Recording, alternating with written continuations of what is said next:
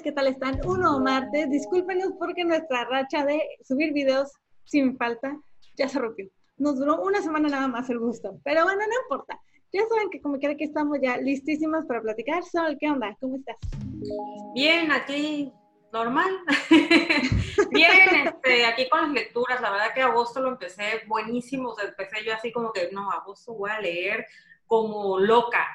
Y de repente terminé o sea, terminé los libros que eran de agosto, no puedo meter ahí el COVID porque el COVID va a abarcar también septiembre, pero terminé los libros de agosto y ya empezaba yo esta semana con otras lecturas adicionales y de repente he leído 36 páginas nada más de ese libro, entonces eh, me quedé así como que, ay, no sé, no puedo avanzar, pero bueno, en el COVID he avanzado, así que eso es lo que importa. Oye, eh, bueno, fíjate que yo tengo un problema. Agosto es mi maldición. Es mi declive lector. El año pasado, a partir de agosto, mi ritmo de lectura se perdió por completo. O sea, de que no sé, si estaba leyendo seis, siete libros al mes, después de agosto empecé a leer dos libros, tres libros, al punto de que mi reto de Goodreads lo terminé el último día del año, el 31 de diciembre, casi creo que antes de irme a la cena de fin de año, ¿no? Entonces, eh, siento que me está pasando otra vez. Eh, sí, me, tiene un poco preocupada. Realmente y honestamente me tiene preocupada porque siento que no voy a, digo, llevo una buena cantidad de libros, voy a, sé que voy a alcanzar a completar mi reto, pero mira, sé que raspando, pero para el final voy a dejar los mangas, así como que esos los veo más rápido. ¿Sabes? no sé qué me pasa. No, pero es que sabes que, que yo ¿Eh? ¿Será el calor? Ay, que hace muchísimo calor. Es la pandemia. Este, ¿sabes qué pasa también? Bueno, en, mi caso, que yo aumenté considerablemente el número de libros que, este, que quería leer, o sea, mi, mi reto de Goodreads lo aumenté. Había esa, eh, el primer año que empecé con ese reto, empecé con 52. Dije, ah, bueno, básico. Y ahí dije, ah, bueno, me pasé por bastantes, voy el segundo año 60 y ya de este dije, bueno, 70, hoy yo puedo con todo. Pero no me esperaba yo que iba a estar lado de todo este relajo, que todo te iba a descontrolar, que todo... no, o sea, iba a ser todo un relajo. Como quiera que sea, pues bueno, espero yo la verdad terminarlos porque me voy a sentir mal sin fracaso en mi reto Yo te voy a decir que yo hice todo lo contrario. Yo bajé la cantidad de libros. El año pasado el año pasado me puse 72, este año puse 60. Y que eso, eh, bueno, o sea, vaya, ya más de 12, o sea, más de un libro al mes, es una cantidad este, espectacular. Y sobre todo teniendo en cuenta que todo lo que estamos pasando este año, que ya yo creo que ya, de 2021 en adelante nadie va a mencionar este el, 2020. Hace poco escuchaba, veía un, un canal de YouTube final donde era finales de 2019 iba empezando el 2020 y dicen que, ay, espero que no, hombre, que este año les vaya súper bien y que no sé qué. Ay, si supiera. Pero bueno, rápidamente les vamos a contar que hoy tenemos una invitada, ya, ahora sigue entrando al tema, Hoy tenemos una invitada especial, eh, se llama Eli Elizabeth, eh, de Jane Austen México. Ella es la creadora de la página. Yo tengo la suerte de colaborar con ella en, pues, en la administración de la página de Jane Austen México, en la creación de contenido y todo. No es contenido muy original el mío, ¿verdad? Porque compartimos frases, eh, memes, muchos memes pueden encontrar información sobre las lecturas que hacía Jane Austen, sobre los libros, cosas, curiosidades. Y pues tuvimos la suerte de que vamos a empezar un proyecto que queremos que ella platique sobre él, vamos a platicar, bueno, vamos a platicar de todo, vamos a hablar sobre cómo empezó su vida eh, lectora en el mundo de Jane Austen, cómo fue su primer acercamiento, sus experiencias. Y estamos muy contentos de que esté aquí con nosotras. Eh, digo, yo ya tengo un poco más de tiempo hablando con ella y es súper linda, yo la quiero muchísimo. Y ya Sol ya la conoció, ya estuvo también en su programa, que también ahorita les va a platicar sobre, sobre él. Y pues, ¿qué más? ¿Qué más, Sol? Pues nada, nada más este, que nos digas qué es lo último que has leído más o menos a grandes rasgos, porque te saltaste ese pequeño Discúlpame. eh, el Hobbit. Justo hoy terminé las páginas del Hobbit de la semana. Qué cosa tan bonita es el Hobbit. Es maravilloso, maravilloso, maravilloso. Me encanta, no sabes. Tú que lo empecé a leer y luego fue como que dije, siento como que algo me falta, no sé qué será. Algo, algo no me está haciendo sentir lo que sentí la primera vez. Pues obviamente ya no es la primera vez, ya para mí es una relectura. Este, todavía se pueden inscribir para leerlo con nosotras. Mándenos un mensajito aquí a la página de Lectora Lector Podcast en Instagram o por correo de lector podcast o a nosotras individual, ¿no? Como quieran. No, todavía se pueden inscribir porque apenas llevamos los primeros cinco capítulos, vamos a leer cinco capítulos por semana y el Hobbit tiene solamente 19, así que son cuatro semanitas. Pero bueno, volviendo al tema, eh, hoy no sé qué pasó desde ayer que empecé a leer el capítulo 2 y 3 y fue como que ya siento como que ahí viene, ahí viene. Y luego hoy me senté en la tarde, este, un poquito antes de la hora de la comida, leí el capítulo 4 y 5. Ay, fui tan feliz, me sentía tan contenta, tan emocionada de reencontrarme con ese mundo, que fue como que, híjole, nomás porque tengo que controlarme, si no, le hubiera seguido. Y porque ya tenía hambre, si no, yo le seguía, de verdad que le seguía. Yo lo empecé a leer hoy y lo terminé hoy, o sea, los, los cinco capítulos. Y de verdad, bueno, a mí, ¿sabes qué me pasó? Que desde que empiezo con, con la, el primer, la primera frase, me encanta. O sea, yo nada más lo he leído una vez, lo leí el año pasado, porque este, Elisa me dijo, léelo, o sea, lo tienes que leer. Yo, obviamente, obedientemente yo le hice caso porque las lecturas que ella me ha recomendado me han gustado mucho.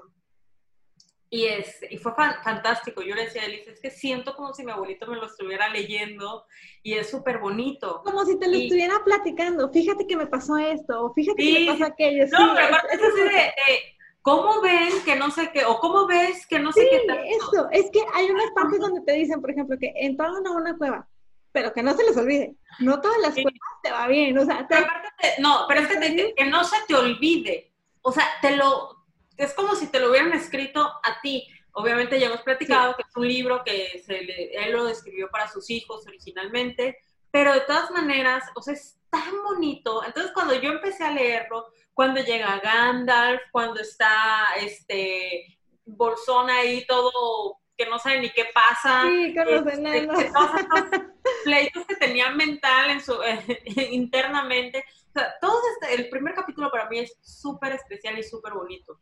Eh, releerlo, releer estas primeras páginas me ha recordado mucho y se me hace tan, tan padre. Y conforme lo fui leyendo, o sea, obviamente sí, ya lo leí todo. Eh, mi hermano se encargó de que durante un, buen tiempo de mi vida, eh, un fin de semana veíamos El Hobbit y la trilogía del Señor de los Anillos y otro fin de semana leíamos las primeras este, películas que se, que, bueno, las clásicas, clásicas de la Guerra de las Galaxias. Entonces, imagínate, era uno uno y el, al otro Guerra de las Galaxias y al otro este, El Hobbit y el Señor de los Anillos y al otro otra vez la Guerra de las Galaxias. O sea, entonces las películas llaman así, pero no tienen nada que ver con el libro. O sea, el libro es maravilloso. O sea, leer, es que no, es inexplicable. También cuál es el problema, que como hay tres películas que duran tres horas, güey, yo le saco la vuelta, obviamente. O sea, dices que, ¿qué tan grande tiene que estar el libro para que te hayan sacado nueve horas de película?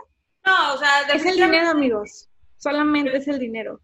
Definitivamente, o sea, si ya vieron las películas y les gustaron, no tienen idea, el libro lo van a amar. O sea, es mil veces mejor que las películas, y las películas sí están bien hechas y todo, pero están muy alargadas pero no hay nada como leer algo que crees que es dedicado o es escrito especialmente para ti y de la manera en la que esté escrito es maravilloso. La verdad que ojalá y haya gente que se quiera unir a la lectura. Sí, oye, somos bastantes. Estoy muy contenta porque somos muchos. Miren, déjenme les voy a decir cuántos somos porque la verdad es que, ay, estos clubes de lectura, ay, estoy muy feliz este día valió la pena esperarnos tanto tiempo porque esto, esta lectura conjunta, le hice yo desde el año pasado, la estábamos planeando. yo creo que fue más o menos por estas fechas que a final, de, año. a, final de cuentas únicamente yo leí el, el, Señor de los Anillos. Creo que fue por estas fechas porque creo que tú estabas al tope con, con compromisos de las colaboraciones, etcétera, con 20 mil cosas. Entonces, lo leo yo y leo, es, esta es una cosa maravillosa. Y lo estoy releyendo y y siento, o sea, puedo entender perfectamente el amor que le tiene Elisa a este libro. A lo mejor no es el mismo, o sea, no es la misma intensidad. Porque pues yo no me voy a comprar que si el anillo, que si las cosas, ni nada de eso. Yo no soy de ese tipo de cosas. Que si el tatuaje. Menos me voy a hacer un tatuaje del Señor de los Anillos. Les voy a decir, muchachos, a mi hermano y a mí nos gusta tanto, tanto, tanto el Señor de los Anillos. Somos tan, tan fans. Y es así como que lo que yo te puedo decir que sí es algo que me unió mucho con mi hermano. Digo, mi hermano y yo ya éramos muy, siempre, bueno, no, de chiquitos no, pero ya después éramos muy cercanos, pero desde que él conoció el Hobbit y lo empezó a leer y le expliqué de que no, chavo, o sea, no es que sea una sola película, van a ser tres películas en total, le empecé a explicar todo eso, él empezó a leer los libros del Señor de los, el Hobbit y el Señor de los Anillos, y de ahí yo se les puedo decir, o sea, mi, nuestra relación fue así como que somos mejores hermanos. Y mi hermano tiene tatuado el anillo, la inscripción del anillo y el sello de Tolkien. Este, ese yo no me lo pude hacer aquí porque tengo los brazos más flaquitos. Este, ya me lo haré en la espalda después. Pero sí, o sea, es que, es que Tolkien es maravilloso. O sea, no por nada es el padre de la fantasía. Que sí, que hubo escritores antes que escribían fantasía, sí. Pero Tolkien es, es el padre de ella. No, la verdad que es un, libro muy bonito. Eh, mucha gente, he leído muchos comentarios de que les tiene mucho respeto, que eh, no, hombre, o sea, de verdad que están bien perdidos en el universo. No tienen nada de, tenerle respeto más que el cariño, o sea, más que el respeto como autor, pero no, no es Por nada. el mundo que creo, claro. Miren, a mí no me gusta leer tanta fantasía, o sea, realmente yo no es un género que suela leer. O sea, y son contadas y me sobran dedos, así como este, hay mojo amigos, ¿no? Pero este, pero sí me, me, me, no, no soy... Nos queda, un minuto. Y pues nada, únanse a la lectura y pues... Empezamos el episodio. Bien. Bye bye. Empezamos.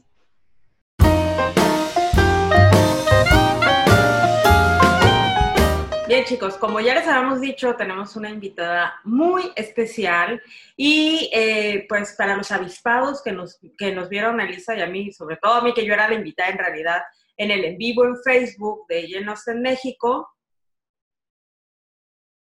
¿Qué? Ah, bueno, para los avispados que nos vieron, eh, sabrán que Elisa y yo le hicimos una invitación a Elisa 2, Elisa Jenausten, Eli, para que las podamos diferenciar, este, para que estuviera aquí en el canal, porque queremos que nos hable de unos proyectos que tienen las dos Elisas, eh, que vale la pena mucho difundir, y a ver quiénes se quieren animar a formar parte de este proyecto tan bonito. Así que bienvenida Eli y pues, ¿cómo estás? Hola Sol, pues primero muchas gracias por haberme invitado es la primera vez que hago algo así, estoy toda súper nerviosa, entonces si de repente empiezo a tartamudear o ven que me atoro, es de lo más normal porque nunca he grabado un podcast. Y muchísimas gracias a ti y a mi otra Eli por haberme invitado el día de hoy.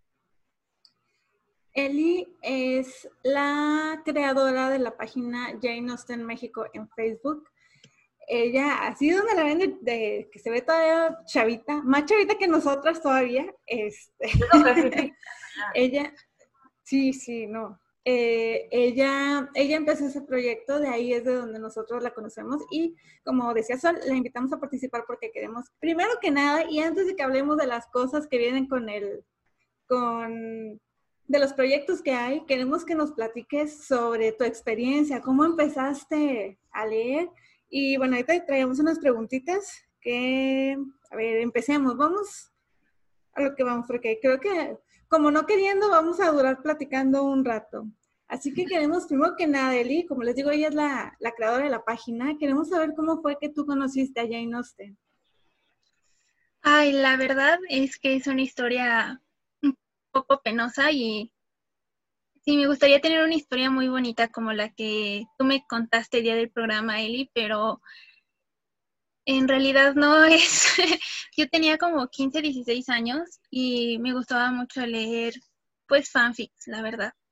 Todo el tiempo me la pasaba leyendo fanfics y había uno en particular donde todo el tiempo, bueno, la chica de este fanfic estudiaba letras inglesas y todo el tiempo se la pasaba leyendo a Jane Austen y estaba obsesionada con Orgullo y Prejuicio y hacían muchas referencias en este fanfic a pues eventos que pasan en la novela y yo no aguantaba el hecho de no poder entender estas referencias y dije, ah, voy a leer Orgullo y Prejuicio, pero fue una experiencia horrible que después eh, pude recuperarme y así fue como empezó a gustar Jane Austen, pero en realidad llegué a Jane Austen como un accidente.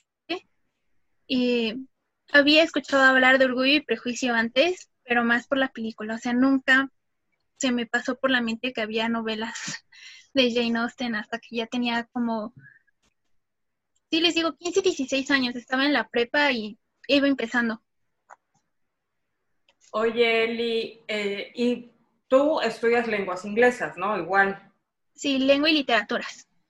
¿Cómo viene tu inspiración de estudiar? Porque digo, o sea, mucha gente nos puede gustar leer, nos puede encantar leer y todo, pero de eso a que ya digas, voy a estudiar, mi carrera va a ser esto, y pues puede que el día de mañana no tenga la oportunidad de estudiar otra carrera. O sea, es una decisión muy, muy fuerte, ¿no? O sea, debido a qué, o sea, ¿qué fue el libro o qué fue el maestro, el profesor que te, te dijo, ah, sí, quiero, quiero estudiar literatura, eso es lo mismo.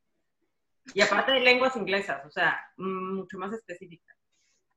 Sí, pues la verdad es que antes de letras inglesas yo quería estudiar teatro, pero... O sea, el arte es lo tuyo, pues. Ajá, sí, no, el arte. O sea, desde que estaba pequeñita yo sabía que iba como para ese tipo de arte y humanidades. Pero mis papás me decían, de actriz a morir de hambre. Entonces dije como, pues sí, ¿no? o sea, tienen, tienen razón. Y empecé a estudiar una carrera técnica. En la prepa teníamos la opción de estudiar preparatoria y opcional una carrera técnica. Yo estudié enseñanza de, de lengua inglesa y recuerdo que pues estaba estudiando esa carrera técnica y varios maestros me decían como, oye, si te muy bien el inglés, ¿por qué no estudias letras inglesas? Y yo había leído ya esos fanfics donde las chicas estudiaban letras inglesas, eh, topaba estas novelas como 50 sombras de Grey, donde la protagonista estudia letras inglesas, pero yo pensaba que esas cosas solamente pasaban como en novelas o si sucedía en la vida real, esa carrera existía en Estados Unidos o en Inglaterra, no pensé que existiera aquí en México. Hice mi examen vocacional en la prepa y recuerdo que todos los puntitos salían así como en lengua y literaturas modernas. Yo me quedé de, bueno, ¿qué es esto? Y ya mi profesora, ¿sabes? Me explicó, pues que letras inglesas se dividía, digo, letras modernas se dividía en cinco idiomas, que era inglés, francés, alemán, portugués, no recuerdo qué otro, pero se dividía en varios idiomas y que yo podía escoger letras inglesas pues por mi dominio del inglés. Y ya empecé como a ver muchas señales, ¿no? Porque pues uno no iba a poder estudiar teatro porque me daba mucho miedo morirme de hambre como actriz. Eh, no podía estudiar eh, otra cosa más seria porque tampoco me llamaban la atención como las matemáticas, las ciencias, mm, para nada. Era buena, tenía buenas calificaciones, pero pues lo hacía por compromiso, no porque me gustara. Eh, mis maestras de inglés siempre me decían que se me daba bien el idioma y me gustaba mucho leer. Eh, yo quería ser como las chicas de las novelas que estaba leyendo en ese entonces, que estudiaban letras inglesas, y yo decía, ah, pues voy a hacer lo mismo. Pero creo que para mí parte parteaguas, o sea, lo que fue decisivo para que estudiara letras fue mi acercamiento a Jane Austen. 100%, o sea, a la fecha estoy eh, empezando a trabajar en mi tesina y, y es sobre Jane Austen, pero porque desde que entré a la carrera yo tenía clarísima la idea que yo estaba ahí porque me gustaba Jane Austen, porque me gustaba hablar inglés y quería escribir mi tesina sobre ese tema. Entonces, al final siento que fueron como muchas cosas, pero que me fueron llevando al camino de estudiar letras inglesas y ahorita estoy súper feliz con la decisión. Oye, Eli, es que, ¿sabes qué decía? Es como que el... que sí creces con eso de, ay, qué padre, las chavas de los libros estudian eso, pero me, llama la atención porque hace poco en uno de los episodios de, de, de Late Game Show, Eli entrevistó a una chica, una compañera suya, y estaban platicando sobre cómo es estudiar eso. Y me dio mucha risa porque ellas dicen de que es que cuando entras a estudiar eso te das cuenta que, que no sabes, eh, creo que ella dijo, creo que te das cuenta que no sabes escribir y que no sabes ni leer. me dio mucha risa porque los libros te lo pintan como súper bonito, va a ser súper maravilloso, con que te leas los libros que te gustan ya va a ser perfecto, pero ha tenido esas pláticas, eh, las pueden buscar, creo que es en Instagram, donde está todavía la de tu amiga. No recuerdo si fue en Instagram o en Facebook. Fue una y una. Sí, está súper padre para los que quieran estudiar eso. Es una muy buena plática. Sí, al final me di cuenta que no era lo que yo esperaba. y al inicio sí me di de topes, o sea, llegué a pensar en dejar la carrera. Eh, así de, de intenso estuvo pero luego me di cuenta que no, que en realidad sí era lo que yo quería y simplemente eh, me tenía que acostumbrar a que no era como me lo habían pintado en mis novelas juveniles. Y sí, ahorita estoy súper feliz, pero al, principio me costó mucho trabajo, como de, ¿qué? ¿Cómo que no vamos a leer Orgullo y Prejuicio? ¿Cómo que no me van a comprar una editorial para que yo no atalle? Exacto. Oye, y bueno, otra cosa. Eh, ¿Tú qué crees que fue lo que pasó entre la primera vez que, leíste a Jane Austen y cuando ya la lees y dices, ok, me encanta? Eh, ¿En qué momento te diste cuenta que nace el amor hacia Jane Austen? Ok, creo que la primera experiencia ya te la había contado aquí en el programa, que la primera vez que leí a Jane Austen fue por este fanfic. Eh, quería entender que tenía orgullo y prejuicio, había tantas referencias. Y fui a la biblioteca de la prepa, saqué Orgullo y Prejuicio, pero editorial por Rúa. Y fue horrible. Me la pasé todo el tiempo concentrándome en que dónde estaba la Elizabeth que todo el mundo mencionaba. Aquí nada más había una Isabel y había un Carlos Bingley, había una Juana Bennett y yo estaba súper sacada de onda. Terminé de leer la novela y la verdad es que no entendí nada. O sea, ahorita me doy cuenta que mucho de la razón por la que no me gustó mi primer acercamiento a Jane Austen fue que yo estaba confundidísima con los nombres mitad español, mitad inglés. Eh, y no fue como una buena decisión de traducción. Pero luego ya estando en clase de inglés, me, dejaron, me dejaban ya leer como novelas completas. Ahí fue cuando leí Mary Shelley, eh, empecé a leer más a Dickens, pero una de las novelas que me dejaron leer fue precisamente Sense and Sensibility eh, de Jane Austen y me encantó. de verdad, eh, recuerdo haberla leído y era como uno de esos libros que viene como el capítulo y al final te hacen una pregunta para reflexionar. Y recuerdo estar respondiendo las preguntas para mi examen de inglés yo súper emocionada escribiendo mis respuestas y dije, ah, pues es la misma autora de Orgullo y Prejuicio, quizá no me gustó porque la leí en español. Y sí, efectivamente fue eso, porque volví a la biblioteca, otra vez a que Orgullo y Prejuicio, pero ahora en inglés, la volví a leer. No, yo era un mar de llanto. O sea, en el capítulo de la primera propuesta, yo estaba llorando y mis papás habían salido a comprar algo. Recuerdo que regresaron con la comida. Y yo como de, mira mamá, mira lo que pasó. Y ahí me tienes explicándoles.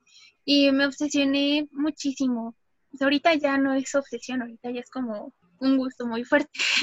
Pero en ese entonces era una obsesión que de verdad de, necesito comprarme un póster del señor Darcy, pero eh, fue como mi acercamiento ya a Jane Austen, haberla leído en, en inglés y me gustó muchísimo porque no era la novela juvenil que yo estaba leyendo en ese entonces, donde todo sale bien desde el inicio y tú sabes que fulanita va a terminar con eh, el chico que todo el mundo le gusta.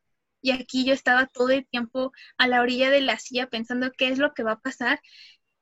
Ahora creo que lo debí de haber imaginado, pero porque ya conozco muy bien el esquema de Jane Austen. En ese entonces era algo completamente nuevo y me emocionaba muchísimo.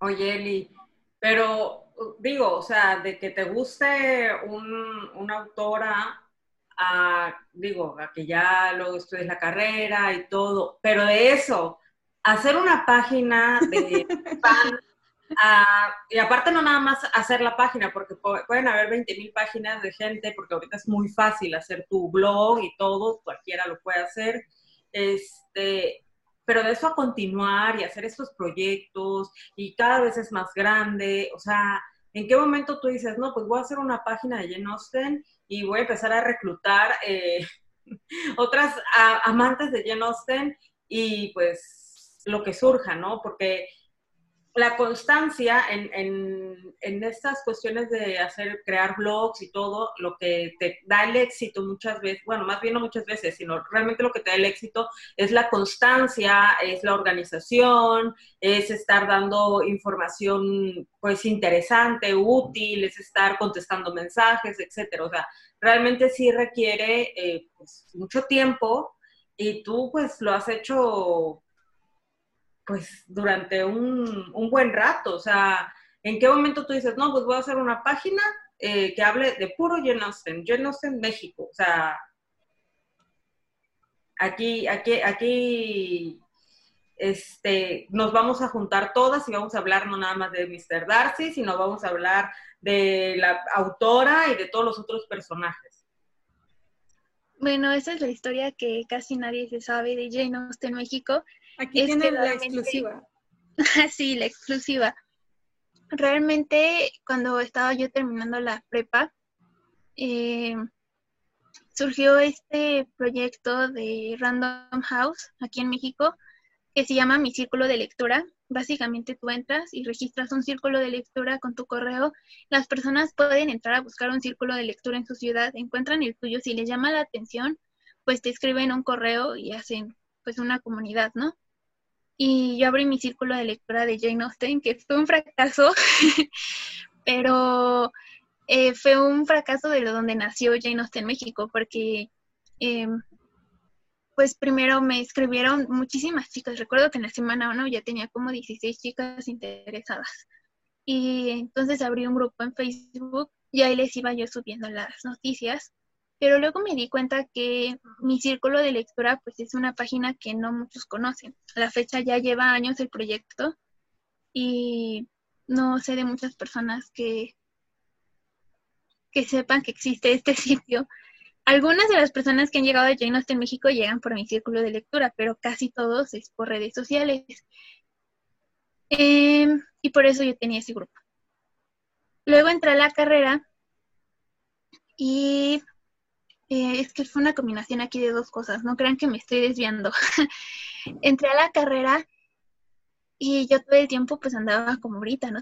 adoro a Jane Austen, me encanta Jane Austen, ya leyeron esta novela de Jane Austen y tenía estos maestros que me decían, ay, pero es que Jane Austen es como una escritora para señoras ya quedadas, para gente romanticona y no, qué horror, son puras novelas cursis y decían como cosas con las que yo no estaba de acuerdo.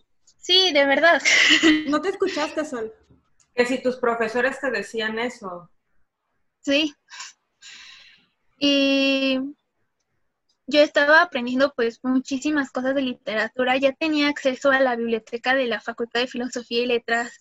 Eh, quienes no conocen Ciudad Universitaria, pues la Facultad de Filosofía y Letras está justo al lado de Biblioteca Central, entonces yo salía de las clases, me iba a Biblioteca Central y sacaba libros de Jane Austen a más no poder. Había días en que yo llegaba así como con la bolsa del mercado llena de libros. Mi mamá me decía como de, ay, ¿cómo te atreves a cargar todo eso en el metro? Pero yo me estaba como empezando a informar más en el tema. Sentí que estaba aprendiendo muchas cosas nuevas y que no era justo que se quedara nada más en el círculo de lectura. Yo quería que más personas, incluso las que no podían asistir a las reuniones, las que no eran de la Ciudad de México, pues supieran cosas de Jane Austen que yo estaba aprendiendo. Y, no sé, una persona que lleve mucho más tiempo leyéndola me va a decir, ya lo sé, pero las personas que van empezando necesitan como tener esta información a la mano. Y fue en noviembre de 2014, creo, no. ¿En qué año estamos? 2020, no, entonces fue 2016 que abrí Jane Austen México y además la abrí como bien sencillita. Si busqué Jane Austen en Google, le puse como las primeras dos fotos que me encontré de perfil y de portada. Y pues ahí fue cuando empezó Jane Austen México, por mi necesidad de compartir datos de Jane Austen, de desmentir las falsas creencias que se tienen, ¿no? De que Jane Austen es una autora para señoras, que no es cierto. Yo tenía 16 cuando lo empecé a leer. Y y pues difundirla en México, que es un país que la verdad es que necesitamos leer más. Totalmente. Oye, yo, yo no, no, yo no conocí esta historia y mira que ya tengo tiempo de conocer a Eli. ahorita una cortinilla este, como con créditos, pero con los nombres de los profesores que le dijeron que ella era para señoras. Les ponemos el gif de la bombita que aventamos. Oye, que, fíjate que cómo puede afectar, ¿no? Eh, que un maestro te diga algo positivo o algo negativo. Al final tú no te dejaste influir porque a ti ya te gustaba, pero que un maestro te diga que no, es que sabes que eso a lo mejor no te va a gustar. Si, si tú no vas ya como que con la idea de que, pero es que yo ya lo leí, o sea, sí puede ser que de plano no te des la oportunidad de leer a un autor y te voy a decir que sí me afectó, pero me afectó después de que ya había abierto Jane Austen en México.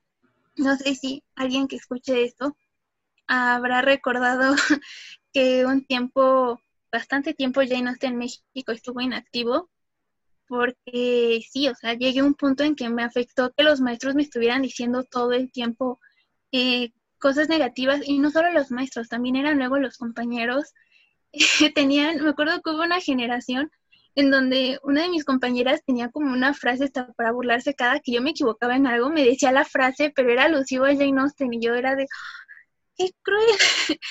y nada más que tuve la suerte de tener un profesor en el tercer semestre de la carrera, que también es fan de Jane Austen, de hecho estuvo ya de invitado en el programa, y, y, y no, o sea, fue como para adelante y no puedes dejar que el, la gente te diga que está bien leer y que no está bien leer. Si a ti te gusta, tú vas a leerlo y lo vas a defender. Y ya, o sea, de ahí fue cuando volví a retomar Jane Austen México. Pero sí hubo un tiempo en que dejé que me afectara y Jane Austen, la página estuvo inactiva como un año, yo creo.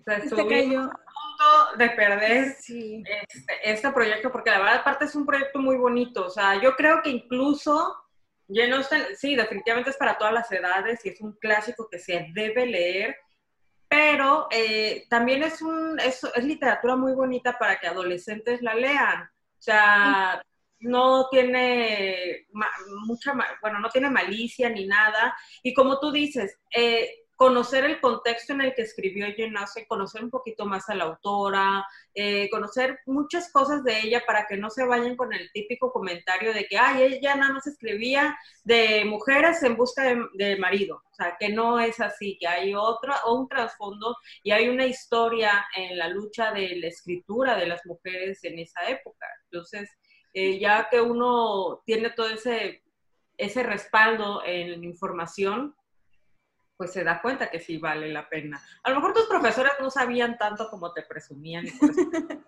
Oye, es que fíjate, por ejemplo, acá mis dos así amigas más, más, más cercanas con las que más convivo y con las que más paso tiempo, eh, a las tres nos encanta ver Orgullo y Prejuicio.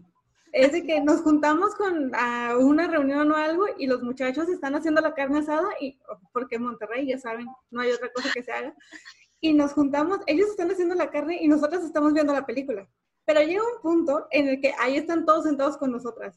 Y están criticando, pero ahí están sentados, ya se saben la historia, ya saben todo lo que pasa. Rodrigo ya hace chistes basándose en los comentarios que dicen los protagonistas de la película. O sea, hay tanto que dice, y siempre les digo de que ustedes se quejan tanto de orgullo y prejuicio, pero la ponemos y ahí están sentados a un lado de nosotras. O sea, por más, eh, platicábamos hace tiempo de que no es solamente para mujeres Jane Austen. Jane Austen es para mujeres, para hombres, para quien quiera leerlo. O sea, es muy universal.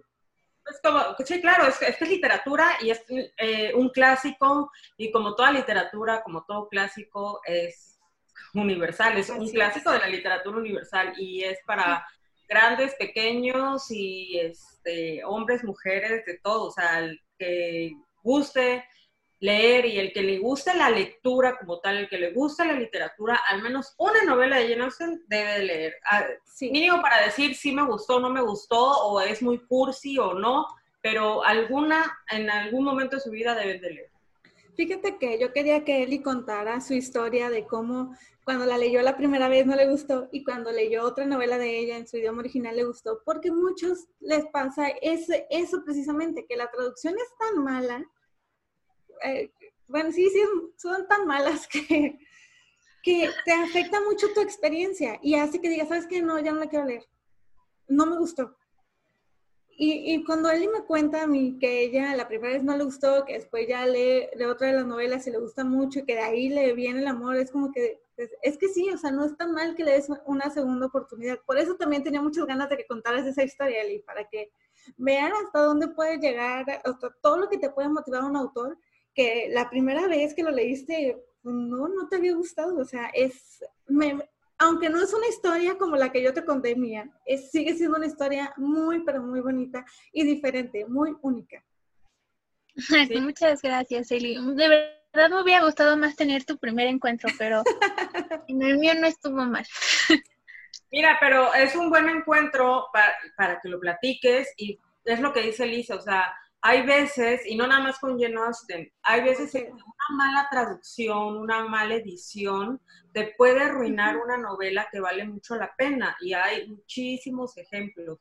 Eh, Jane Austen, al ser una autora tan popular, hay demasiadas traducciones, hay demasiadas ediciones, y obviamente encontrar una buena que valga la pena es muy difícil. Entonces, digo, tú tienes la, el privilegio, la fortuna de manejar el idioma original en el que fue escrito y eso pues obviamente te hace tener una experiencia mucho más cercana a, la autora. Pero pues para los que no, pues yo creo que Lisa y tú pueden recomendarles algunas traducciones.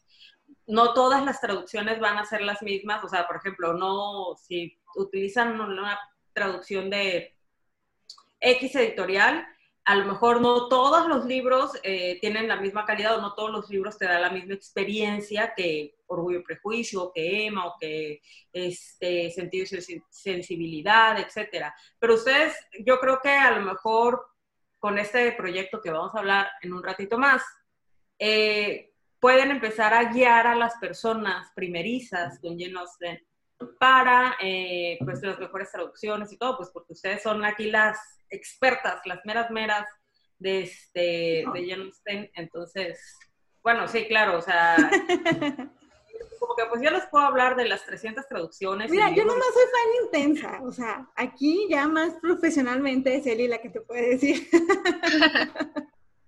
yo como no. Por ejemplo, Eli, o sea, para, digo, yo sé que en, en su momento ustedes van a guiar a las personas mucho mejor, pero ya así como que en caliente. De Orgullo y Prejuicio, que es la novela más popular de Jane Austen y una de las más populares en todo el mundo y en toda la historia. Eh, ¿Qué traducción? Porque no todo el mundo domina este, el inglés o no todo el mundo habla inglés, X, o no, a todo el mundo le gusta leer en inglés, en inglés aunque lo sepan. Este, ¿Qué traducción? Tú dices, ¿sabes qué? Esa traducción es lo o sea, el traductor te da un trabajo de, darte sensaciones muy parecidas a las que te da la autora. ¿Tú cuál recomendarías? Qué buena pregunta. aquí mi tocaya les puede contar que realmente soy pésima leyendo traducciones porque sí, como estoy acostumbrada a leer en inglés, siempre que puedo mejor las leo en inglés. La que he leído en español y de hecho la elegí para mi hermana, pero al final no la quiso leer, fue la edición de Austral, porque creo que es de las ediciones que está económica, está fácil de encontrar y al menos pues yo la leo y la entiendo perfectamente, trae notas abajo por si hay alguna palabra que no puedan comprender bien, algún modismo, ahí lo explica y me parece que no está complejo entender esa traducción. Eh, probablemente Cintia de Jane Austen en castellano les podría dar como toda una tesis de el top 10 de las mejores traducciones. De verdad, yo soy muy mala con esto de elegir traducciones porque casi no las leo, pero esta que leí, pues creo que está muy amigable para un primer encuentro con Jane Austen. Sí, en, en tiene una campaña, una campaña pro austral. Este, Patrocínenme, por favor, Austral. Una, una campaña bien, bien merecida porque yo no tengo tantos libros de Austral, tengo solo dos, si acaso, pero este, pues Elisa y muchísima gente en Instagram he leído que las traducciones de Austral y las ediciones de, Austral no nada más son económicas, sino tienen muy buena calidad, superior a su precio, no como otras editoriales que son muy caras y son una... No los podemos quemar. Ya los quemamos en otros episodios, pero en este no los queremos quemar. Ya tenemos varias, varias quejas de las traducciones. Pero... Por eso, por eso no colaboramos con ellos. ah, no es cierto. O sea, sí los quemamos, pero no tiene nada que ver con la colaboración. es, es, que sí hubo un momento en que estábamos muy molestas, pero muy molestas. Eh, bueno, ahora sí, la última pregunta antes de pasar ya como que a hablar del proyecto que hay en Jane Austen México y es, ¿cuál era, cuál es bueno, es que como que ya no lo contestaste con la pregunta anterior, pero cuando iniciaste, ¿cuál era tu meta? O sea, ¿qué decías? De que, ok, voy a iniciar la página de Jane Austen México, ¿hasta dónde, hasta dónde querías llegar tú con ella? o bueno, o ahorita, ¿hasta dónde te gustaría llegar con la página? Sí, cuando empecé, eh, era un proyecto individual completamente, o sea, era de mí para mí. Eh, conforme fue pasando el tiempo y sobre todo después de el segundo círculo de lectura, que es el que actualmente se reúne en la Ciudad de México, eh, me di cuenta que yo no podía sola con todo el trabajo. Luego tuve unos problemas de salud, entonces tuve que reclutar a dos amigas de la carrera. Eh, una que ya era fan de Jane Austen antes de conocernos y otra que la convertí en fan de Jane Austen cuando nos conocimos. Eh, las recluté para que me ayudaran, pero pues eh, resultó que también era mucho trabajo para ellas porque es como un poco difícil equilibrar la carrera con la página. Tuve la idea de poner un anuncio buscando a alguien, que fue cuando te conocí a ti, Eli, y... Pues el sol y el destino nos unieron. Exacto. para quienes no sepan, pues Eli me ayuda con la página de Jane Austen México y creo que desde que Eli se unió, mis metas han crecido muchísimo más porque ya tengo a alguien que me ayude eh, muchísimo. Y pues creo que actualmente me gustaría que un día Jane Austen México sea como un lugar al que las personas puedan recurrir para acercarse a Jane Austen incluso las personas que ya leen a Jane Austen, que sepan que aquí siempre va a haber información que se les puede compartir, que también va a haber un espacio para que ellos puedan compartir lo que ya saben, porque creo que es otra cosa súper importante para mí, que yo no lo sé todo de Jane Austen y lo he dicho como muchísimas veces en el programa, pero estoy dispuesta siempre a aprender de las personas que sepan más que yo, entonces si alguien quiere tener un espacio para hablar de Jane Austen, para eso es Jane Austen México. Me gustaría también tener más como sedes Jane Austen México en el país. Actualmente, pues Eli está en Monterrey. Iba a decir y come carne asada, pero eso es cruel. Siempre. Hoy comí eso. Ah, no, yo también como eso. eh, actualmente Eli pues dirige el círculo de lectura de Jane Austen México en Monterrey. Eh, yo aquí en la Ciudad de México me gustaría que hubiera más círculos de lectura en el país, que nos dediquemos específicamente a leer a Jane Austen, porque pues vamos, no es lo mismo tener un espacio virtual, siento que tener un espacio físico. Eh, tú, Eli, que ya lo viviste, me vas a poder confirmar o si piensas diferente, adelante. Ah, para mí es muy especial llegar a una cafetería, sentarme con personas de diferentes edades, personas, algunas que ni siquiera usan redes sociales y se enteraron del club de lectura porque la amiga de una amiga les dijo. Y, y nos sentamos y tomamos té, nos ponemos a comer pastel, galletas, lo que haya en la cafetería y nos ponemos a hablar de Jane Austen hasta que nos caiga la noche y personalmente eso es algo pues muy especial para mí, ¿no?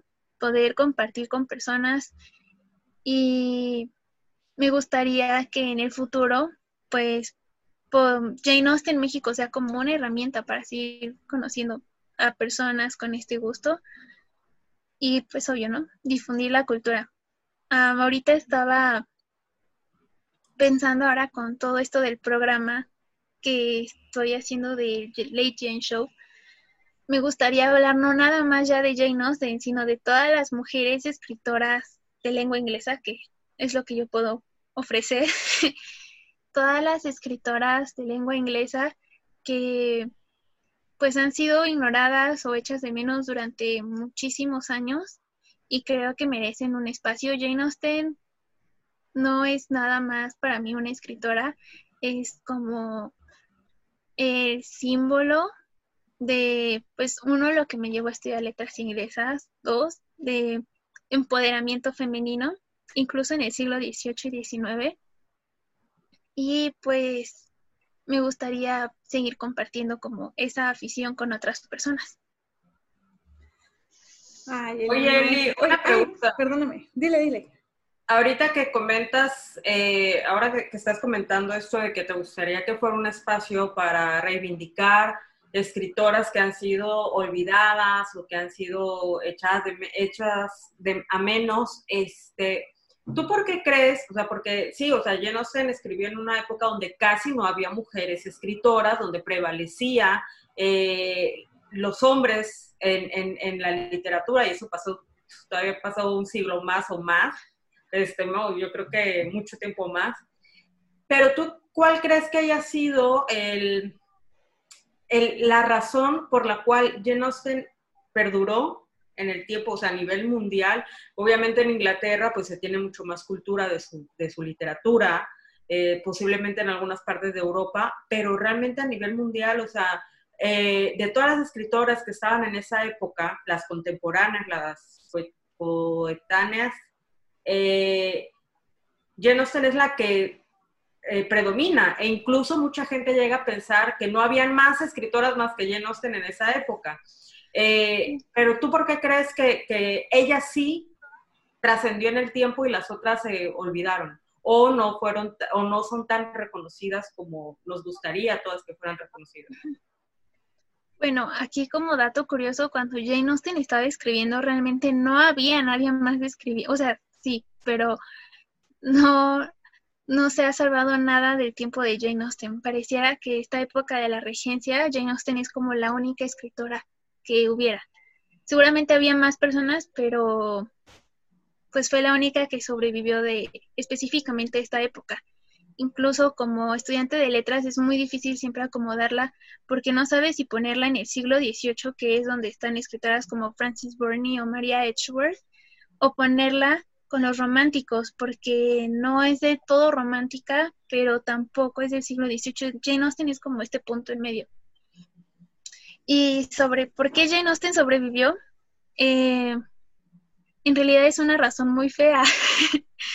Eh, pues sucede que Jane Austen obviamente tenía como una manera hermosa de escribir, ¿no? Sus enunciados los puede estudiar gramaticalmente y están hermosamente bien compuestos. otra cosa es que es muy divertido leerla no es esta escritora de la moral que aburre. Lees las historias de Emma Woodhouse y, bueno, personalmente no puedo evitar partirme de risa. Pero por mucho tiempo se consideró a Jane Austen como parte del canon literario porque era una autora de la moral, ¿no? O sea, supuestamente lo que ella escribía era como así es como se deben de comportar las mujeres. Y en el caso de Emma Woodhouse es como así no se deben comportar las mujeres o les va a ir mal. En el caso de Elizabeth Bennet, em, al final se somete por el señor Darcy, ¿no? En el caso de Anne Elliot, era tan sensata y buena que era imposible que el capitán Wentworth no se enamorara de ella. Entonces, por muchísimo tiempo se le dio esta lectura a Jane Austen de que ella había escrito como instructivos de cómo se debían o no comportar las mujeres. Y por eso sobrevivió muchísimo tiempo, porque los hombres la salvaron y la vieron como una forma de lectura didáctica para mujeres jóvenes y pues por mucho tiempo fue una lectura obligada, pero porque, vean, es una escritora que les está diciendo cómo se tienen que comportar.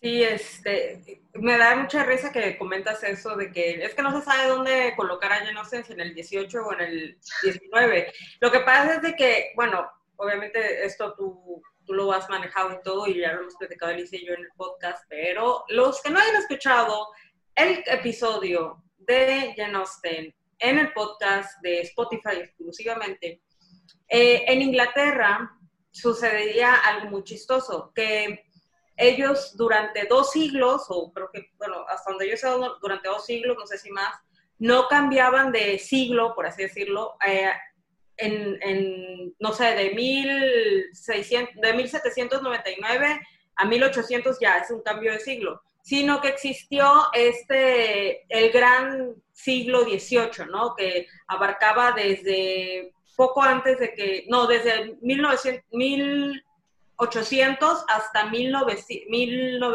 no, ¿cómo es? Desde 1700 hasta 1800 y cacho, 1820. Entonces abarcaba un gran espacio de tiempo. Entonces, por eso, eh, eh, eh temporalmente, o sea, una, una, temporada normal, no se le puede, o sea, lo que nosotros conocemos como siglo XIX, siglo XVIII, siglo XVII, no se le puede poner porque, este, pues en Inglaterra abarcaba otro espacio como que mucho más largo, precisamente por este episodio de la regencia, etcétera. Entonces, eh, por eso, eh, al momento de querer decir, oye, ¿qué tipo de escritora es? Porque aparte también escribió en el siglo XVIII. O sea, ella iba a escribir en el siglo XVIII, aunque publicó en el siglo XIX, pero pues publicaba como que las, lo, lo que iba reciclando y mejorando del siglo pasado entre comillas, pero bueno, el siglo pasado normal, el siglo, el mismo siglo versión cultura inglesa, entonces, o sea, sí hay puede ser atemporal, incluso podríamos decir que es muy actual. Por eso es tan exitosa, porque la puedes ubicar y sus sentimientos y sus pensamientos, te puedes identificar con ella, porque son pensamientos tan universales y tan normales que... No sí, simplemente los personajes, o sea, en, la abadía de Northanger platicábamos con las muchachas del círculo de lectura y decían que es que... Em, John, John Thorpe, creo que es. Ah, sí, ¿verdad, Las muchachas decían de que, es que dime cuántos de estos no te has topado en la vida. Un montón. Pero las chavas estaban bien enojadas, indignadísimas hablando de ese güey. Y ella estaba muy molesta. Y te quedas pensando y dices, es que tiene toda la razón del mundo. O sea, sus personajes son tan atemporales que, o sea, el carácter de cada uno están tan definidos que dices de que por supuesto que sí, te puedo sacar la lista de comparación de los personajes que hay en las novelas de Jane con los personajes que te topas en la vida real. Mis tías serían como la señora Bennett. Hay, hay un ensayo que me gustaba mucho cuando empezaba a leer a Jane Austen, de Virginia Woolf. Está en, no me acuerdo si en el primer o en el segundo volumen de The Common Reader, el lector común. Y así se llama el ensayo, Jane Austen. Y no puedo citar, pero les voy a parafrasear que decía Virginia Woolf que Jane Austen conocía la naturaleza humana y era como si de bebé una hada lo hubiera sacado de su cuna y le hubiera dado en una noche una vuelta al mundo y Jane Austen cuando regresó a su cuna sabía sobre la naturaleza humana y sabía todo lo que una pequeña niña no podía saber, porque es la única forma en que uno se explica que una mujer que vaya no recibió educación, como pues nosotras hemos tenido el privilegio, haya conocido mucho más del mundo que, que nosotras. Claro, era una época diferente y Jane Austen siempre fue como parece que fue muy astuta, no la conocí. Parece que fue muy astuta y muy observadora. Entonces, Jane Austen pudo retratar a personas tal cual y como son. No idealizó nunca a un personaje ni lo satanizó. O sea, son personas como tú dices, Eli, como las que nosotros conocemos. Sí, sí, sí, totalmente. Ay, no, es, yo de verdad que con las muchachas, mientras hablábamos de los personajes, ellas empezaban a salir, me daba mucha risa porque te decían de que te acuerdas, cuando salí con no sé quién, era igual que yo en torpe, ya está. y yo de que, sí, es que sí pasa. Y, ahora ya nos pusimos los torpes. Sí, sí, los torpes, sí, malditos. Sol es muy fan de, de, Virginia y me da mucha risa porque en una biografía que les leí de Lucy Worsley, creo que es, dice, viene una frase de, la autora, ¿no? Y dice que, Virginia se refería a Jane como la escritora más perfecta, o sea, que no había una escritora más perfecta que ella. Entonces yo lo compartí el, cuando fue el aniversario de que nace Jane, hace como dos años, o sí, unos dos años a lo mejor o tres. Lo que tenemos de hablarnos, más o menos. Lo compartí en mi Instagram, en mi Facebook. Entonces después, grabando el episodio, le platicamos de eso, dice Sol, sí, yo había escuchado que Virginia había dicho eso, pero ¿dónde lo vi? Y yo, sí, fíjate, yo también escuché. Es que sí, ella, ella era muy fan. ¿Sabes qué, Sol? Yo fui la que lo compartió, lo escuchaste, lo leíste conmigo. Sí, y luego llegamos a esa conclusión. Y, este, y sí, e, escribió no nada más este ensayo en el lector común, sino también hacía contestaciones de críticas del siglo XIX. Sí. Virginia era muy intensa. Hacía contestaciones de, críticas de Jane Austen del siglo XIX defendiéndola, este, y es muy, es muy interesante la conexión que hay entre Virginia y Jane Austen, porque Jane Austen, eh, todos estos derechos a la escritura, todas estas cuestiones, las plasmó en su esa independencia de la mujer las plasmaba en sus novelas. Y te vas, o sea, así como que tres maxidoritos después, tienes a Virginia Woolf eh, haciéndolo, o sea, llevándolo a la práctica. Y es, es una conexión muy padre y aparte que le gustaba mucho. Yo no me imagino, ¿será que hubieran sido amigas? Porque, o sea, Virginia era muy mordaz luego en sus, en sus comentarios, pero eh, Austen igual, o sea, Austen era una, lo, comentábamos en el, en el episodio especial de Austen, que era una, o sea, de repente dices, güey, todo lo que criticabas en tus personajes, de las personas criticonas, y eres igual, y eres bien cruel con tus comentarios, pero nos daba mucha risa, o sea, nos daba mucha risa sus, sus, sus comentarios criticones, o sea, nunca se va a olvidar el comentario este que le escribía en las cartas a su hermana, a, a Cassandra, que le dice, ay, y me enteré que, este, que la señora no sé qué abortó a su bebé. De seguro vio a su marido y del susto este, fue que perdió al hijo, que no sé qué, o sea, de esas cosas que decían.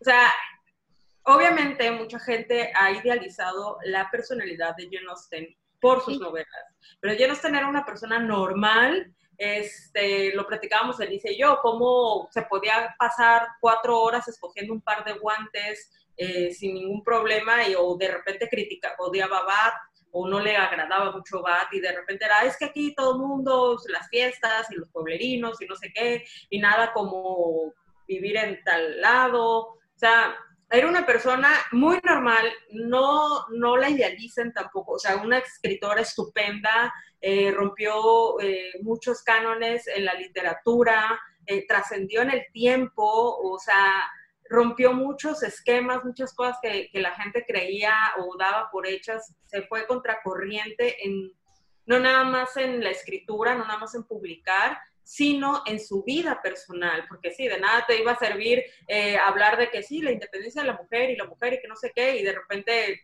casarse por dinero, casarse para que alguien la mantuviera, no. O sea, ella era así como que prefiero vivir limitada, que tampoco era pobre, pero prefiero vivir limitada a casarme con una persona así nada más porque debo casarme con alguien.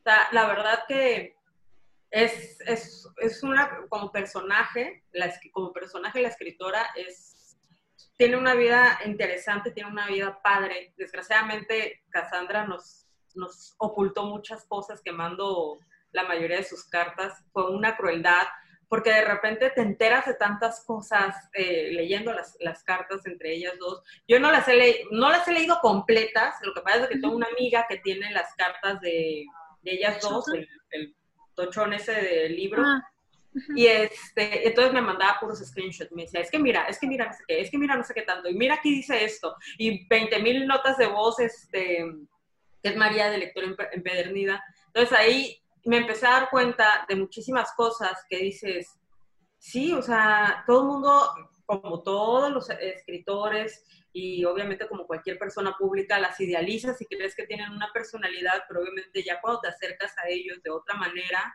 te das cuenta que, que son bastante interesantes, son mucho más interesantes como seres humanos y conociendo realmente su vida que este como ese personaje sí decíamos no, no lo vean como casi una santa como muchas veces la han querido pintar o sea pues no no es así y era lo, justamente lo que platicábamos hace tiempo que estábamos en, tu programa, Eli, de mírala como la persona que, que, era, como lo que, lo, como dice solo, o sea, fue una escritora que marcó, yo siempre, es mi frase favorita, que marcó una época como tal, o sea, podemos decir que hay un antes y un después en la literatura con ella, pero no, nosotros nos damos una divertida cuando, cuando María nos envía de las cartas, ¿no? Le, le, decía a él y la vez pasada, le digo, lee sus cartas y dices, seríamos mejores amigas, ven para acá.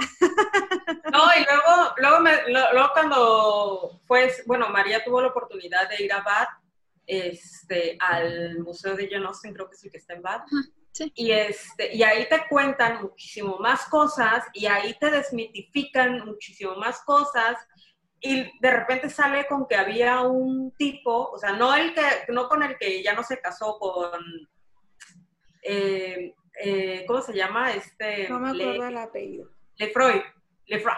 De la película. no con ese, sino que años después tuvo un enamorado que ese estuvo más potente, ya era una mujer mucho más grande, mucho más madura, pero que nadie sabe su nombre, y nadie sabe quién era, ni nadie sabe nada de él, y está en un completo misterio y es cuando yo digo, pinche Cassandra, coño, nos quitaste toda la información, o sea, impresionante, o sea, y aparte de Cassandra, así como que, ay, no vayan a pensar que mi hermana era mala persona o hay que cuidar su imagen, y de repente dices, ala, pues así con lo que dejaste, a la gente te impacta, imagínate todo lo que quemó, pero, ay, la verdad que es un personaje, digo, a mí yo soy muy fan de, investigar sobre la persona detrás de los libros, la persona detrás de, las historias. Me gustan las historias igual que cuentan, pero este, conocer a esas personas, cómo vivieron, cómo pensaban, eh, cómo vivían, cómo actuaban, cómo se relacionaban con otras personas, creo que me hace o nos hace a las personas que, que solemos hacer este tipo de investigaciones nos hace estar más cercanos a, a los escritores, a pesar de que tengan más de 200 años de muertos, pero nos hacen acercarnos y sentir más sus novelas y entender más lo que escriben y no sé, o sea, cuando empiezas a leer X novela, ¿no? Que estaba en tal ciudad viviendo, tal condado viviendo, de repente dices, ay, esto estaba viviendo en ese momento y ella vivía en este lugar, con razón escribía esto, o se inspiró en tal persona, o logras ver en sus, escritos realmente la, esencia de esa persona y es súper bonito. pero yo creo que y eso que yo no soy fan, o sea, yo no soy fan de Jane Austen. Eh, aquí las fans son las que su nombre empieza con E. Eh, pero yo creo que quitando un poco el fan, fangirleo de Jane Austen, voy a hacer yo la presentación porque tanto Eli como Elisa son las que van aquí a, decir todo, todo, todo, todo, todo, todo lo que les sobra.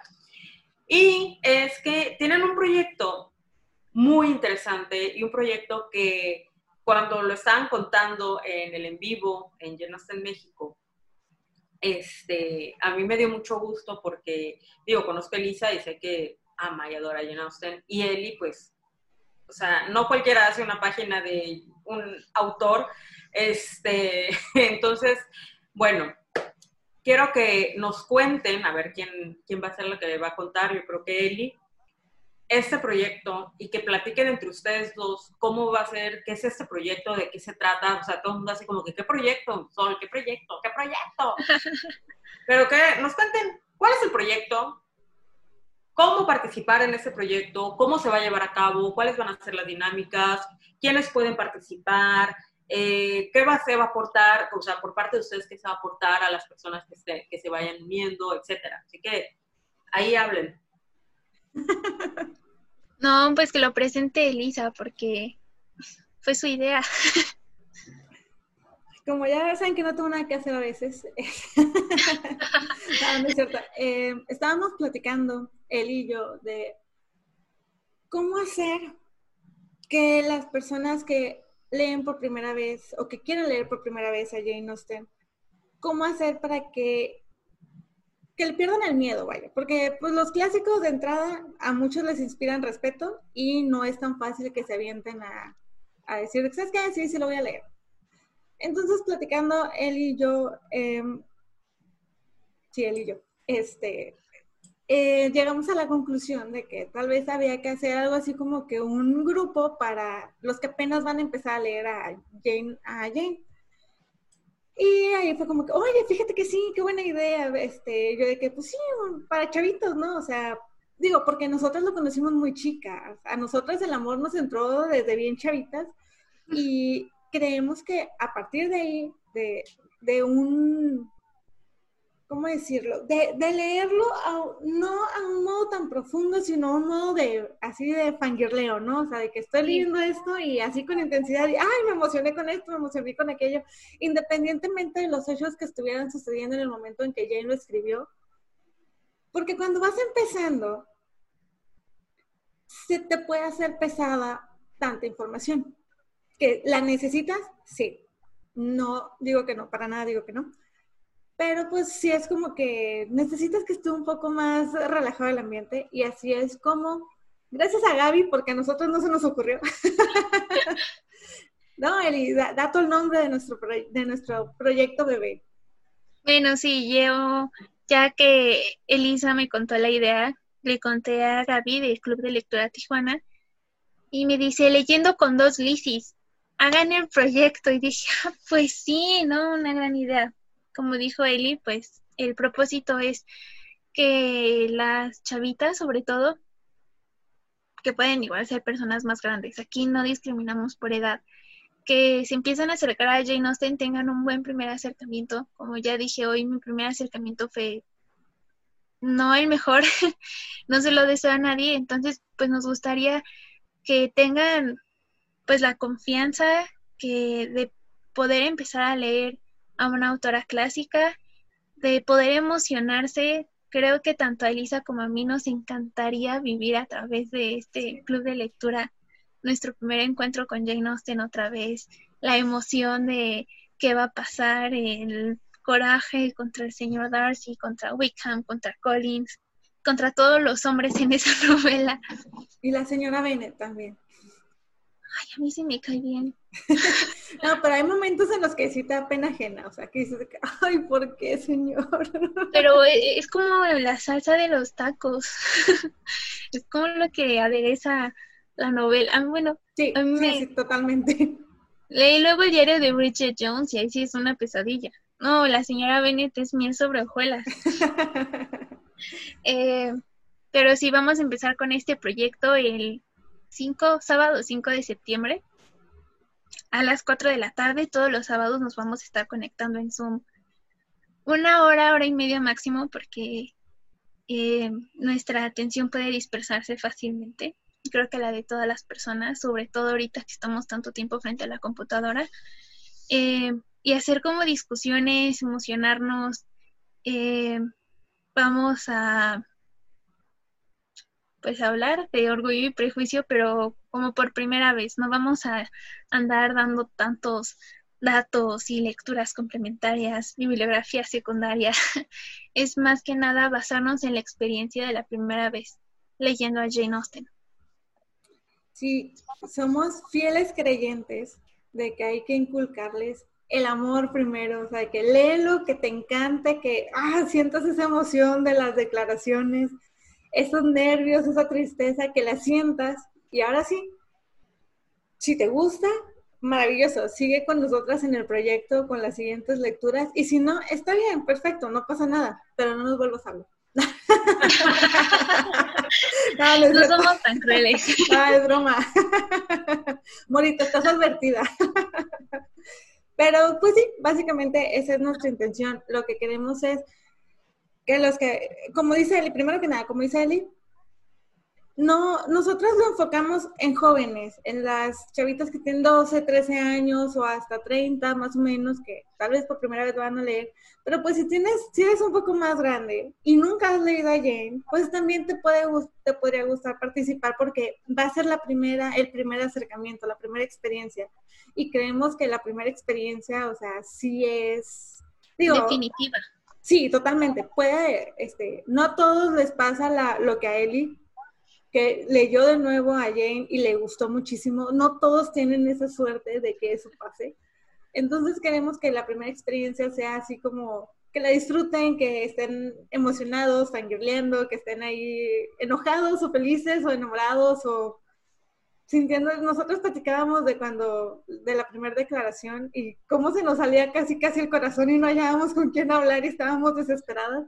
Es una experiencia y una emoción tan bonita que es lo que queremos que los demás sientan también. Entonces, pensamos, tal vez estamos, tal vez no estamos tan bien, tal vez sí, no sabemos. O, sí estamos bien. Sí, sí, sí. Eh, porque cuando te sobrecargas de información, ya no te enfocas en lo importante. Digo, las dos cosas son importantes, pero la historia, la emoción, los sentimientos. Ahora que estábamos platicando la semana pasada en Jazz México en el Club de Lectura, también estuve en mi momento donde yo estaba, es que no, es que esto y aquello. Yo sentía que se me volvió a salir el corazón de la emoción. Porque ya si lees Orgullo y Prejuicio una vez y te gusta, yo me corto una mano, muchachos. La vuelves a leer porque la vuelves a leer. Orgullo y Prejuicio es demasiado buena. Es demasiado, demasiado buena. Advertida, Morita, si no te gusta. es que le acabo de regalar el libro a mi amigo Morita, a nuestra amiga ah. Morita, porque, porque ya está está apuntada en el club de lectura. Oigan, chicas, entonces, bueno, quiero entender, yo sí quiero entender, me van a empezar con Orgullo y Prejuicio. Así es. ¿Cuál va a ser el orden de lecturas? O sea, inician con Orgullo y Prejuicio, va, ¿qué tipo de orden va a tener la, la, este, la lectura, el club de lectura o el círculo de lectura?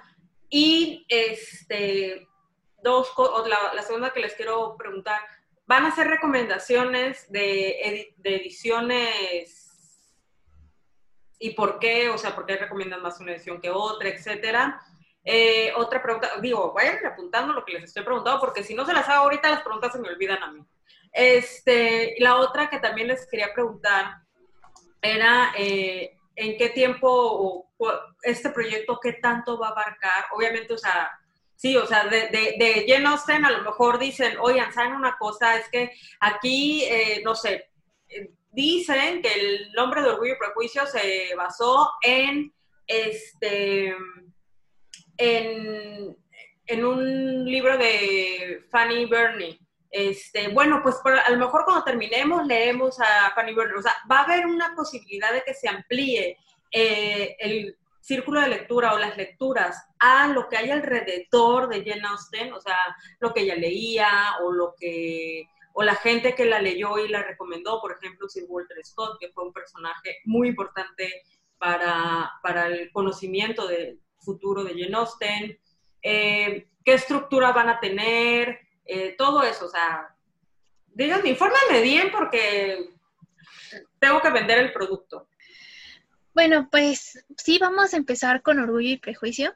Efectivamente, como Leyendo con dos Lisis no es nada más un club de lectura de Jane Austen México, también es parte de la Jane Austen Sociedad de México. Estamos tratando de seguir el orden que ellas están tomando para su círculo de lectura de lectores experimentados en Jane Austen. Ellas decidieron que van a leer las seis novelas de Jane Austen eh, de menor a mayor nivel de complejidad, por eso empiezan uno con Orgullo y Prejuicio. Creo que es más compleja que al menos Sense and Sensibility, pero es más popular, así que probablemente sea más amigable acercarse primero a Orgullo y Prejuicio. Em, personalmente no sé si después de Jane Austen vayamos a leer algún otro texto. Me gustaría creer que sí lo vamos a hacer, pero probablemente terminemos de leer las seis novelas en unos dos años, entonces es, es difícil como ahorita decir qué vamos a hacer después de leer las seis novelas o si vamos a empezar otra vez desde el inicio con nuevas chicas que se quieran acercar a Jane Austen creo que sería como un poquito precipitado decidir qué es lo que va a pasar en el futuro con este club, pero por ahora el plan está perfectamente definido, leer las seis novelas de Jane Austen, probablemente algunos trabajos menores. Y ¿qué otra era la pregunta, Eli? Eh, preguntaba que, bueno, ya contestaste que lo que tienes proyectado es en dos años. Lean las las seis este, novelas. Eh, te preguntaba igual sobre la estructura de, del mm, círculo. Bueno, vamos a reunirnos todos los sábados a las 4 de la tarde eh, por Zoom. Si algún día yo no me puedo conectar, probablemente Elisa sea la única y viceversa. Probablemente algún día Elisa tenga algo muy urgente que hacer y pues nada más se queden conmigo. El rol de Elisa y el mío pues va a ser moderar. Nosotras no estamos ahí como para imponerles. Eh, simplemente queremos escucharlas y pues ponerle como un orden un poco a la discusión porque también hace falta, pero no crean que estamos ahí para meterles toda la información de Jane Austen a la cabeza, no somos así. Claro, que, si lo piden las, las integrantes del grupo, pues nada más es cosa casi casi de que lo piensen para que eh, las dos Elisas lo detecten y se suelten hablando de... algo que a nosotros nos gustaría es que, por ejemplo, si les surgen dudas, cosas que no lleguen a entender mientras, en la semana, ¿no? Vamos a leer cinco capítulos por semana. Entonces, si en alguno de esos cinco capítulos hay algo que no entiendes, pues sabes que en el grupo de Facebook que ya que tenemos, pues pon tus dudas, sabes que eh, no entendí tan, tan bien esto, y ya nosotras, alguna de las dos checa y ya les puedes despejar la duda para que sea como que, ok, ya entendí qué es lo que pasó. Pero de ahí a darles cátedra, pues no. Ah, no. Oigan, eh, este, en la descripción de aquí, digo, también lo pueden preguntar en, en los comentarios, pero en la descripción Elisa les va a poner el link para la página de Facebook de en México y no sé si tengan un grupo en Facebook. Si lo tienen, pues bueno, también se, se les va a... O sea, toda la información, si tienen correo todo eso, todo se los va a poner Elisa en la caja de descripciones. Obviamente se pueden acercar a Elisa, se pueden eh, acercar a él y a preguntar, etcétera. O sea, créanme que se los digo yo, que de este tema se va a estar hablando mucho en el podcast porque Elisa pues obviamente nos va a ir actualizando cómo va el, club de lectura. Digo, no creo que me diga, ay no, qué flojera, ¿no? ¿verdad? Es cuadro chico. es imposible ser absolutamente constante y estar como cada semanita a las 4 de la tarde frente a la computadora. Vamos a estar grabando las sesiones para subirlas como podcast, así como este hermoso podcast de, lector a lector. Eh, y después de cada novela vamos a tener una sesión con personas que tienen más experiencia en Jane Austen que Elisa y yo. Va a estar Cintia de Jane Austen en castellano, Gaby, que es la madrina de de este club de lectura y vamos a pues hacerles preguntas a ellas. Creo que va a ser una gran oportunidad para las chicas que tengan preguntas más difíciles de responder, que aprovechen esta sesión. Y luego vamos a tener una sesión de club de cine para ver la película todos juntos. Se las voy a proyectar. Oye, la verdad que este, qué bonito y es este, una experiencia muy completa eh, y muy, digo, yo creo que a, ustedes dos, eh, más bien, estoy casi segura que ustedes dos hacen esta experiencia no nada más porque aman el trabajo de Jane Austen, no nada más porque aman a Jane Austen como escritora, como personaje de la historia, sino porque también están dándole algo a estas lectoras primerizas que a ustedes les hubiera gustado tener en su momento. O sea, ¿cómo no hubiera estado padrísimo eh, que cualquiera de ustedes dos hubiera tenido el mínimo conocimiento de decir, por ejemplo, tú, Eli, de decir, ¿sabes qué? No me va a gustar ninguna traducción y me de porrúa. Este, eh, me lo voy a chutar eh, inmediatamente en inglés. Y Elisa, tener este, este espacio de, de, poder familiar con la gente y poder hacer un club donde todos vean, digo, también la tecnología este, eh, se ha desarrollado con, en los últimos dos, tres años eh, a pasos agigantados, pero qué bonito hubiera sido y qué padre que hagan este proyecto donde le ofrezcan a las primerizas eh, la experiencia que a ustedes les hubiera gustado vivir. O sea, tener con quién desahogarte, con quién gritar, con quién emocionarte, con quién desesperarte, enojarte, eh, todo, todo, todo. O sea, y encima me encantó esta parte de que van a tener las sesiones de cine, donde van a estar, yo no es que no, no me quiero ni imaginar, sobre todo porque cada vez que Elisa lee este Orgullo y Prejuicio, que es cada rato, y cada vez que Elisa ve la película, que es cada semana, es como si la estuviera viendo la primera vez.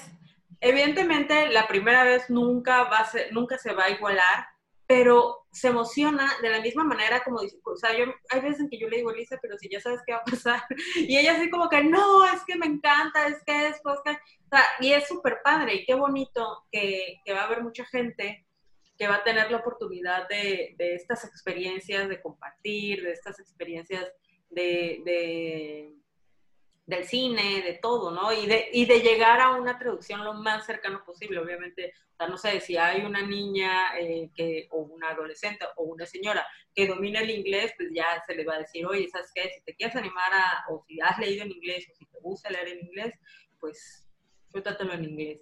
Y va a haber gente que diga, no, pues este, yo no en español, ah, ok, pues en esta traducción. O sea, como que ya tiene un camino preparado para que la experiencia lectora sea lo más placentera posible. Yo creo que es un poco de manipulación, o sea, que están haciendo una secta ustedes dos de Jane Austen. Sí, secretamente. Ahorita voy a sacar mi estandarte. no, para nada. Creo que, como dices, es tener lo que a nosotras nos hubiera costado tener cuando empezábamos a leer a Jane Austen. Eso número uno. Número dos, eh, ya lo dije antes ahorita en el programa, pero creo que a México es un país en el que nos hace falta, esperen, México es un país donde nos hace mucha falta leer más. Y sí, yo cuando entré a la carrera no sabía leer, sabía ver palabras, ¿no? Entenderles el orden. No sabía leer como ahorita. Eh, Eli Mata y Marisol no estudiaron letras, pero me consta que saben leer. Oye, eh, ahorita que dices eso, yo estaba así pensando, pues ahorita le voy a decir a Eli, o sea, esto ya me, empezó a desesperar, ya le voy a decir a Eli, oye Eli, pues no quieres venir a otro programa, pero ya así como que algo más de literatura, porque sí me está preocupando como que no sé leer o como que no, quiero, quiero, quiero tener tu experiencia sin chutarme Exacto, la claro. claro, cuando quieran, pero de lo que he visto y he hablado con ustedes, son excelentes lectoras, pero es algo que se da con la experiencia, ¿no? Y incluso desde la selección de libros, mis compañeras y yo no sabíamos leer porque leíamos cosas muy malas a veces. Pero la edad te va dando esta capacidad de leer mucho mejor.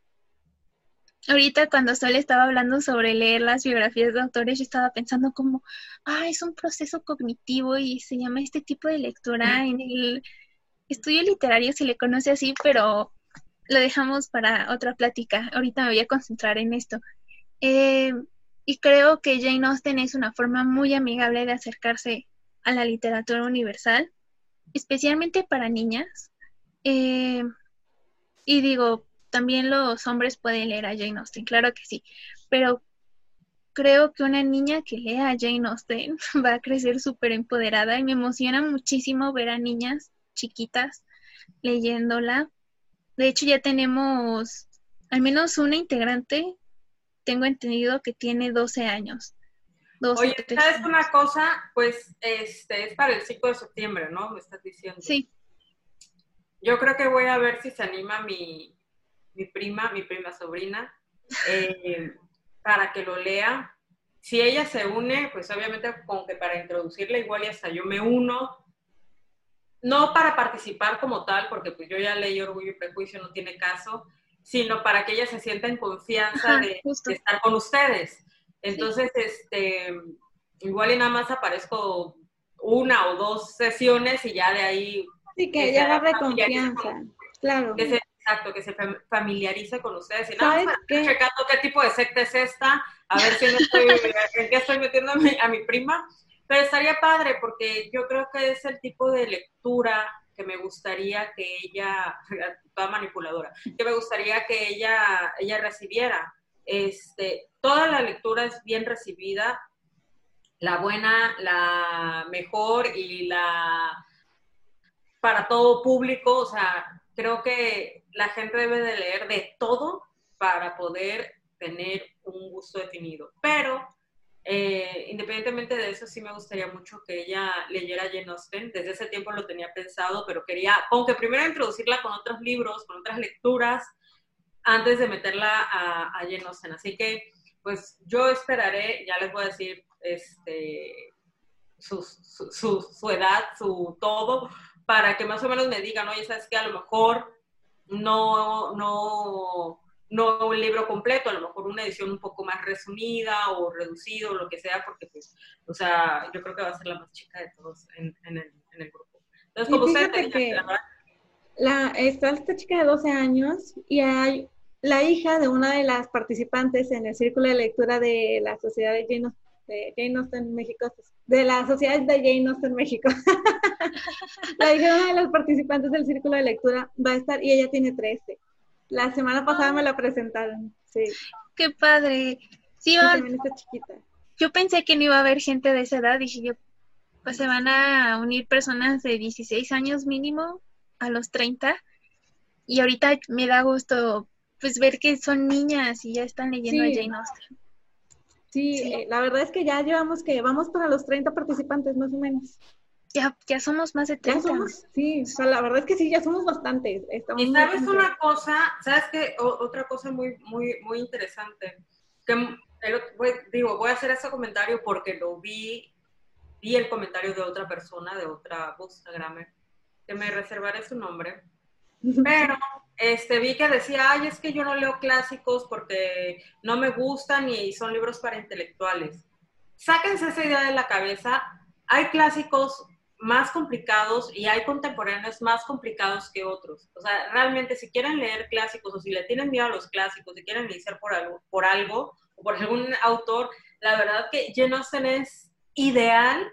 O sea, ya, vaya, si lo van a leer niñas, o sea, si estamos diciendo, son para aptos también para niños de 13, 12, 11 años, creo que este, es todas las personas que creen que los clásicos son para intelectuales, que no se le entiende, eh, iniciar con Jane Austen va a ser lo mejor y se van a dar cuenta que están en un error.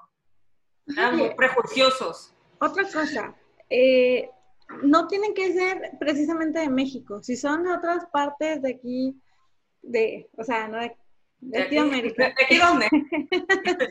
Habla en español. Sí, mientras hablan español, pueden participar, o sea, no piensen que como la página de Jane está en México, solamente aceptamos personas de México. Pueden entrar de otras partes porque tenemos hay seguidoras que son de Argentina, de Uruguay, de Colombia, de otras partes y que también pues tienen a sus primitas, sobrinas, hermanas, ahijadas, lo que sea y las quieren este, acercar al círculo. No hay ningún problema, solamente checar que la hora sea la misma. Eh, bueno, hay que checar la diferencia horaria y es todo. también pueden participar.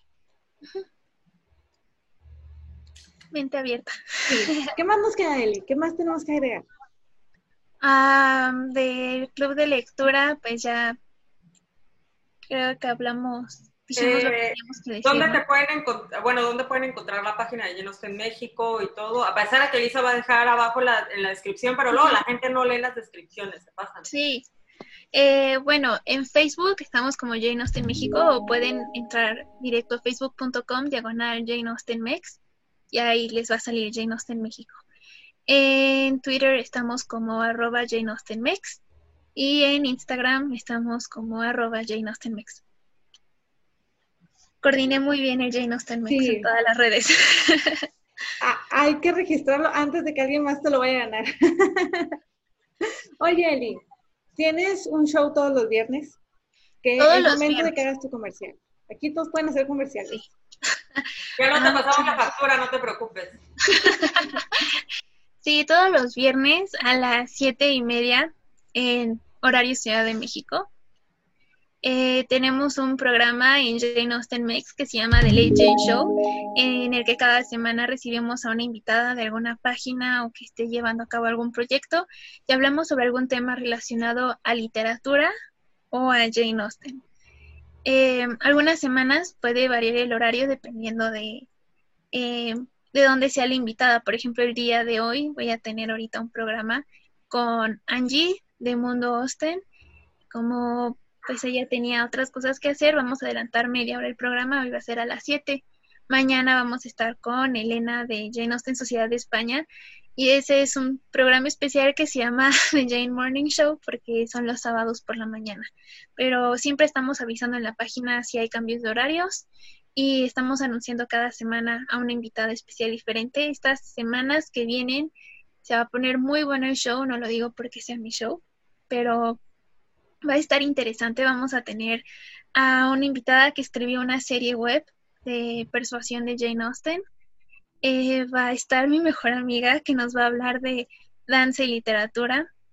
Y pues sí, sí, vamos a tener invitados sorpresas muy especiales. Ah, una cosa, chavos. Eh, ya me siento bien vieja siempre que digo chavitos y chavitos. Este, este programa lo estamos grabando en viernes antes de, o sea, el programa sale el día primero de septiembre y lo estamos grabando el viernes 28 de agosto.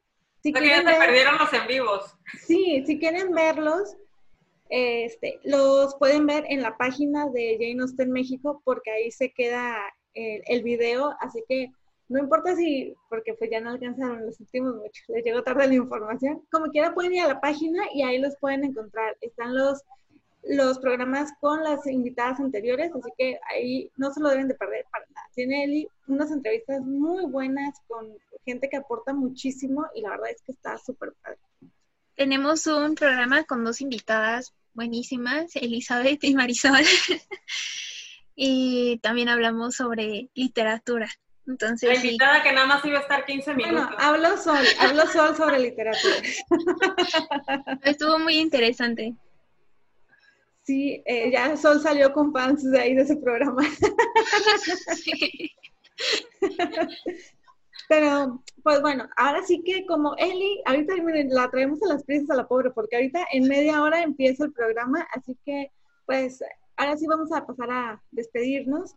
Agradecerte por dar, por compartirnos de tu tiempo que andas siempre en las prisas, este, entre la escuela, tus prácticas y todo lo que tienes que hacer y el show. Este, aprovechamos para hablar con ella porque creemos que es, eh, para empezar, el club de lectura es algo que nos tiene muy entusiasmadas y ya habíamos estado nosotras en su programa. Era el momento de que ella estuviera en el nuestro. No, muchísimas gracias por invitarme. La verdad me la pasé muy bien. Ahorita estaba muy nerviosa en la mañana, como de, ah, es que voy a grabar un podcast con él y con solo, qué nervios.